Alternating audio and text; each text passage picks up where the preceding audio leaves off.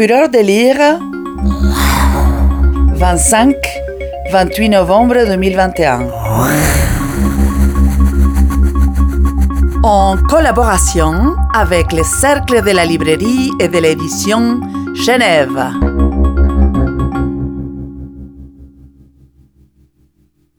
Les éditions Zoé par trois images. La première, c'est un garage en bois, deux portes grandes ouvertes qui prennent toute la largeur d'une des façades.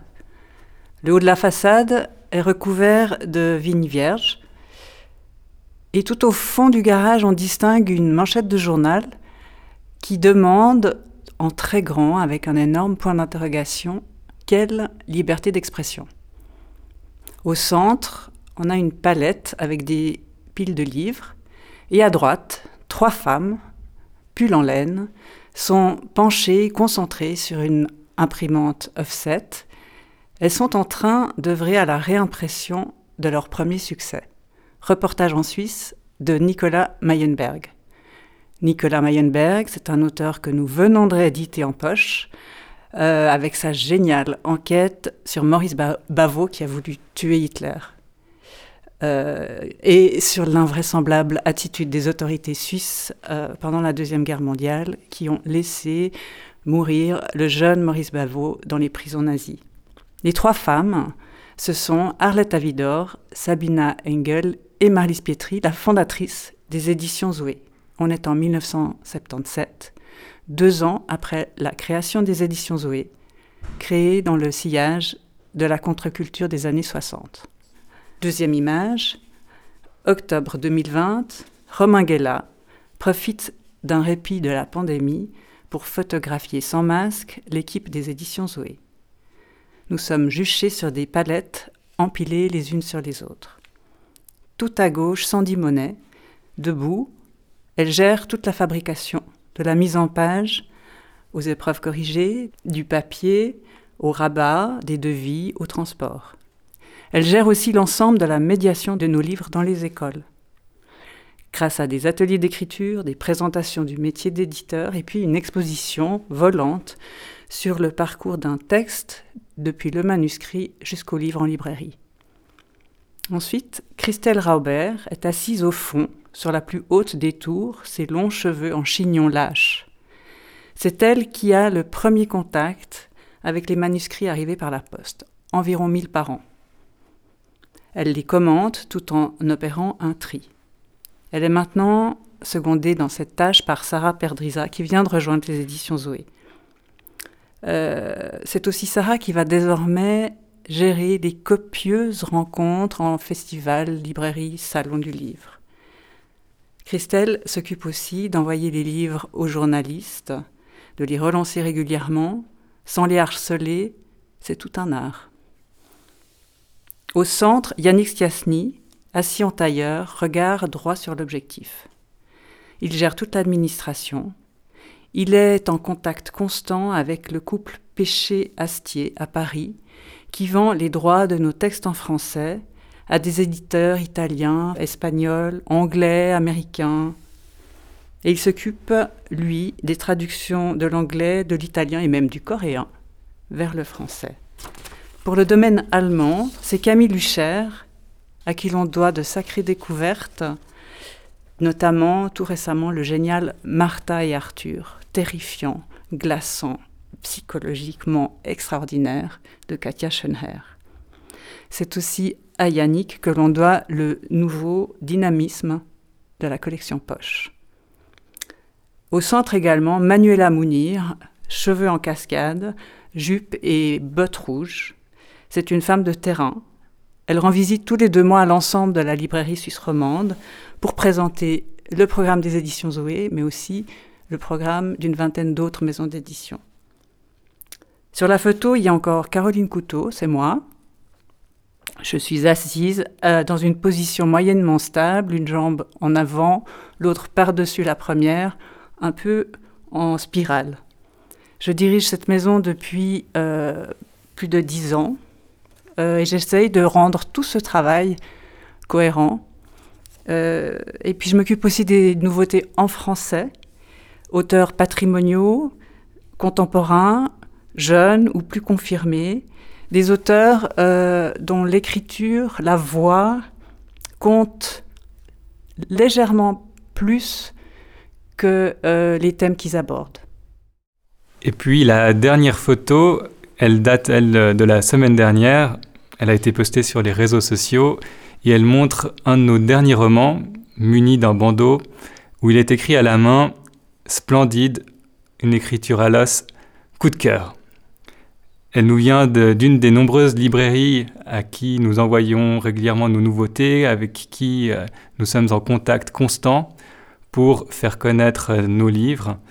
C'est un relais indispensable pour que les nouveautés des éditions Zoé atteignent les libraires, les journalistes et les lecteurs, lectrices.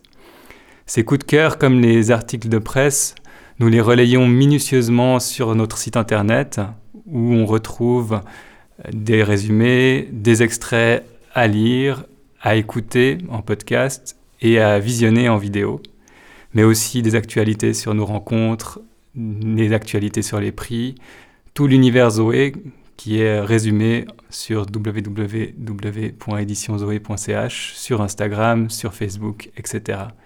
Car euh, aujourd'hui, nous faisons les livres, mais il est aussi très important d'en parler et d'en faire parler une fois qu'ils sont sortis. Sur la couverture du dernier livre de Catherine Safonov, Reconnaissance, on voit l'île d'Égine en Grèce, qui est un des deux lieux d'inspiration de l'ensemble de l'œuvre de Catherine Safonov, avec Genève. Dans toute l'œuvre de Catherine Safonov, on retrouve ces deux lieux, Genève et Égine. Dans Reconnaissance, Catherine Safonov revient sur les moments de grâce, euh, d'épiphanie qu'elle a connus avec euh, ses proches, euh, qui l'ont fait souffrir et qu'elle a aimé son père, sa mère, euh, son mari, devenu ex-mari, ses amants, quelques amis très importantes aussi. Euh, la vitalité de Catherine Safonov, son goût des mots, son sens de la phrase rend très rapidement le lecteur addictif à ses livres. Dans toute son œuvre, elle transforme le matériau de sa propre vie celle d'une femme et d'une mère qui cherche sa liberté, en littérature, pour exprimer euh, une sorte de, vérité cristalline, une pertinence qui fait que plus elle, euh, elle creuse profondément à l'intérieur d'elle-même, dans des endroits reculés, parfois obscurs, euh, parfois honteux, plus le lecteur a l'impression qu'elle parle de, de lui, du lecteur, de la lectrice. Catherine Safonov Reconnaissance Extrait du chapitre 19 Je parle bas, je murmure depuis le dedans de sa mémoire. Je lui tiens une main à travers les barreaux ses doigts me serrent, bientôt de ses paupières fermées des larmes perlent. Le conte vrai que je lui raconte, il n'y a que moi qui le sais. Je lui raconte la cuisine, les affreux repas, j'accuse mon père, je l'excuse aussi. Ils se sont aimés, les trois ans avant ma naissance, quand ils naviguaient sur le Léman. Je n'y étais pas, mais le friseli de l'eau contre la coque, la voile tendue par pleine bise, les couleurs de l'eau, la lecture des nuages, la résistance dans la barre, je sais. Ma dorée, disait mon père, meine goldene. C'était avant la guerre. Me revient mon lapsus répétitif guerre et père au lieu de guerre et paix. Je lui raconte la partie censurée de son histoire, la partie triviale, tragique. Il faut qu'elle sache que je sais. Mes parents se trompent. Lui, avec une ancienne camarade d'école de ma mère, elle, avec un collègue de montagne de mon père, Rodolphe X, dont je reconnaissais la voix cuivrée au téléphone. Il appelait le jeudi après-midi. Ma mère pâlissait, rougissait, me disait de répondre qu'elle n'y était pas, et quelques minutes plus tard, elle filait chez lui à bicyclette. Deux fois, j'enfourche mon vélo et je la suis. J'ai douze ans. Mon acte me paraît maintenant aussi surprenant qu'alors il m'est instinctif, naturel. Jamais je n'ai vu à ma mère cette aura de bonheur. Assise par terre, j'ai continué à parler. C'est la dernière bande, chuchotée de bouche à oreille, et ma mère me pressait la main. Nous pleurions, elle toujours les yeux clos. Il y avait encore assez de jour dans la chambre pour que je voie son visage, la lumière émanant autant de son visage que du soir de mai. Était-ce la première fois, cette mité, cette clarté Les trois jours suivants, elle n'a pas rouvert les yeux, a gardé le même visage tranquille, ses pieds blancs et soignés dépassant de la chemise d'hôpital.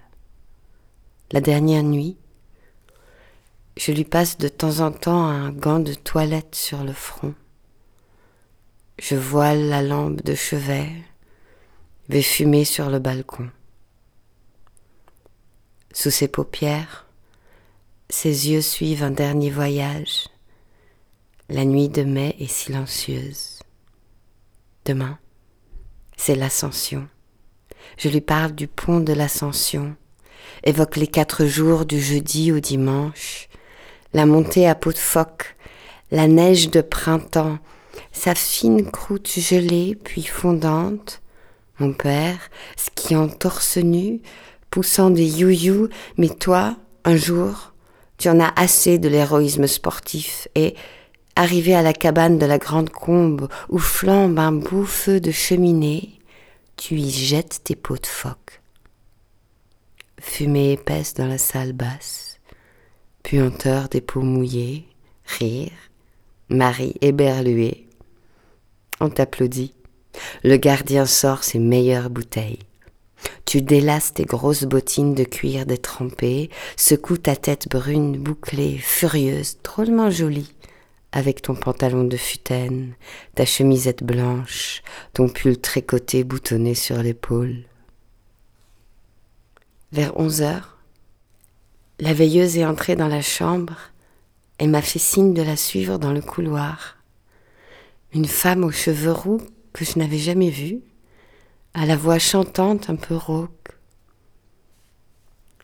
Certaines personnes, m'a-t-elle dit, ne s'en vont pas tant qu'un proche est là.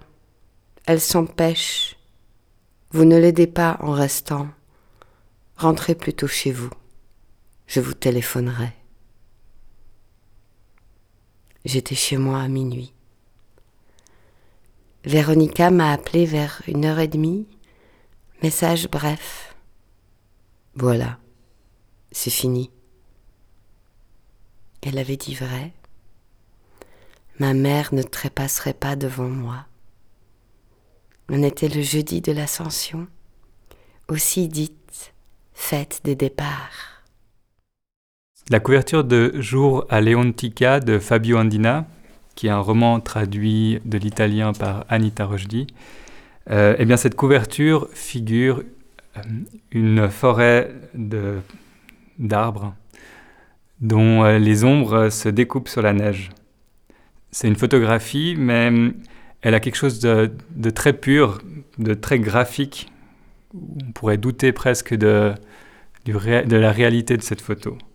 Et pour moi, cette, image, eh bien, elle renvoie directement à la scène d'ouverture du roman, Jour à Leontica, où le narrateur se retrouve à 5 heures du matin en train de gravir euh, des pentes des Alpes tessinoises sur les pas du Felice, Felice, c'est un vieil homme de 90 ans qui est l'aïeul du village de Leontica, le village du titre du roman. Et chaque matin, le Felice se rend euh, dans un torrent d'altitude pour prendre un bain matinal. Et ce bain, quand on le prend pour la première fois avec le narrateur, c'est un choc électrique. C'est, euh, on sent, on perçoit la, fraîcheur de l'eau euh, presque insupportable. Et au fil du roman, ce rituel, parce que c'est un roman de rituel quotidien au rythme de la nature, eh bien ce rituel va devenir quelque chose de nécessaire et de bienfaisant. À mesure qu'on va entrer dans la vie du village de Leontica, de sa communauté, de sa, son économie de troc, de services rendus entre les différents villageois et villageoises, et euh, tout ça va devenir, euh, va participer de l'expérience de très singulière et assez forte de lecture du roman, qui est écrit dans une écriture très, très sobre, très directe, très simple, à l'image euh, de la parcimonie heureuse qui régit le village de Leontica. Et c'est vraiment ça que j'ai trouvé frappant et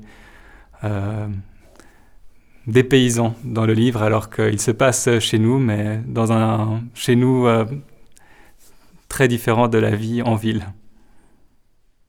Fabio Ondina, Jour à Leontica, extrait du chapitre 3. 5h15. J'ouvre la porte et une bouffée d'air froid, plus froid que les autres jours, me fouette le visage. J'enfile une veste. Je jette un œil au thermomètre. Un degré. Dans le cône de lumière du lampadaire, je remarque qu'il tombe un mélange de pluie et de neige. Pourquoi je me laisse toujours embarquer dans ce genre de galère? Je regarde au bout du chemin. Sabaïta est plongée dans le noir. J'entre et allume. Je peux voir les nuages de buée sortir de ma bouche. Je vais dans la remise prendre trois bûches que je trouve à tâtons. En faisant un peu de bruit, j'allume la sarina et mets l'eau à chauffer. Il ne se montre toujours pas. Une crainte me saisit. Je me campe au bas de l'escalier étroit qui mène à la chambre. Felice, je l'appelle. Rien. Je monte deux marches et vais pour l'appeler une seconde fois quand les poutres du plafond grincent. La porte s'ouvre et il descend, nu comme un verre, un ballot d'habits sous le bras. Les vêtements d'hiver, il n'en a pas beaucoup. Les hivers passés, je le voyais toujours avec ses souliers militaires aux semelles cloutées un pantalon de chantier en futaine rapiécé de partout, un gros pull en laine tricoté main et parfois une veste orange en Gore-Tex DCFF. Il pose ses frusques sur la table et commence à enfiler ses chaussettes. C'est moi qui les lui ai achetées l'an dernier au marché de Noël de Leontica. Je lui en offre une paire tous les hivers, celles qu'il porte aujourd'hui sont l'œuvre de l'Osvalda de Corzonezzo, qui joue des aiguilles toute l'année pour fournir les marchés de la vallée. Le Felice passe ensuite le pantalon, un tricot de corps, le pull, puis s'assoit à table. Son déjeuner terminé, il se lave les dents et met ses chaussures, moins rigides que la veille, mais pas de beaucoup. Il récupère deux parapluies et la veste orange à une patère derrière la porte et me dit Buon ennemi. Nous avons à peine mis le nez dehors qu'à 500 mètres de là, le mulet de la Vittoria braie déjà. Elle nous épie, cette bête. Pendant que nous remontons la route en terre, L'eau et la neige tombent plus doucement contre la toile du parapluie, et ce n'est bientôt plus que le silence de la neige que nous entendons. Nous devons en avoir une dizaine de centimètres sous les pieds, de la fraîche et douce, et les flocons qui tombent luisent devant le lampadaire. Une fois le second petit pont franchi, nous refermons nos parapluies et les utilisons comme bâtons de marche dans l'ascension de la pinède sombre. Nous atteignons la gouille. J'ai de la peine à la distinguer, mais je la reconnais, une tache noire qui clapote sans discontinuer. Calquer mon pas sur celui de Felice m'a mis en sueur. Il a une façon bien à lui d'avancer, comme s'il suivait le rythme d'un tambour intérieur. Par moments, il marche lentement, les mains dans le dos, puis il hâte soudain le pas avant de ralentir de nouveau. Comme hier, il me fait signe d'y aller d'abord, mais je refuse. Je dois encore m'armer de courage ou, ou, souffler une minute. Il ôte donc ses habits et les accroche à la branche habituelle, puis entre dans l'eau en un éclair. Il y a un silence là-haut, un silence ample et profond. J'inspire un grand coup et je me jette à l'eau en pensée. Quand il se relève, je vais me déshabiller sous le sapin. Je reviens sur mes pas, prêt à me mouiller, mais vois sa silhouette immobile, encore debout au milieu de la gouille. Il y aurait la place pour deux, mais je n'ose pas le rejoindre dans l'eau. C'est son moment à lui. Je reste debout à attendre mon tour, les flocons s'échouent sur ma peau, et je me rends compte tout à coup que jamais je n'avais été nu sous la neige. Il fait trois pas et sort. J'entre. Et j'ai aussitôt l'étrange sensation de me plonger dans un bain chaud. Mais cette impression ne dure que quelques secondes, car un frisson me traverse de la tête aux pieds. Je sors de rechef, ouvre mon parapluie et me mets debout à côté de Felice. Il faut respirer profondément pour supporter le froid. Nos souffles denses se perdent dans l'aurore. Nous nous séchons sous le vent rude et glacial, puis nous rhabillons et nous mettons en chemin dans le matin qui s'éclaircit. Fureur de lire 2021 un festival littéraire de la ville de Genève. Organisé par la Maison Rousseau et Littérature. «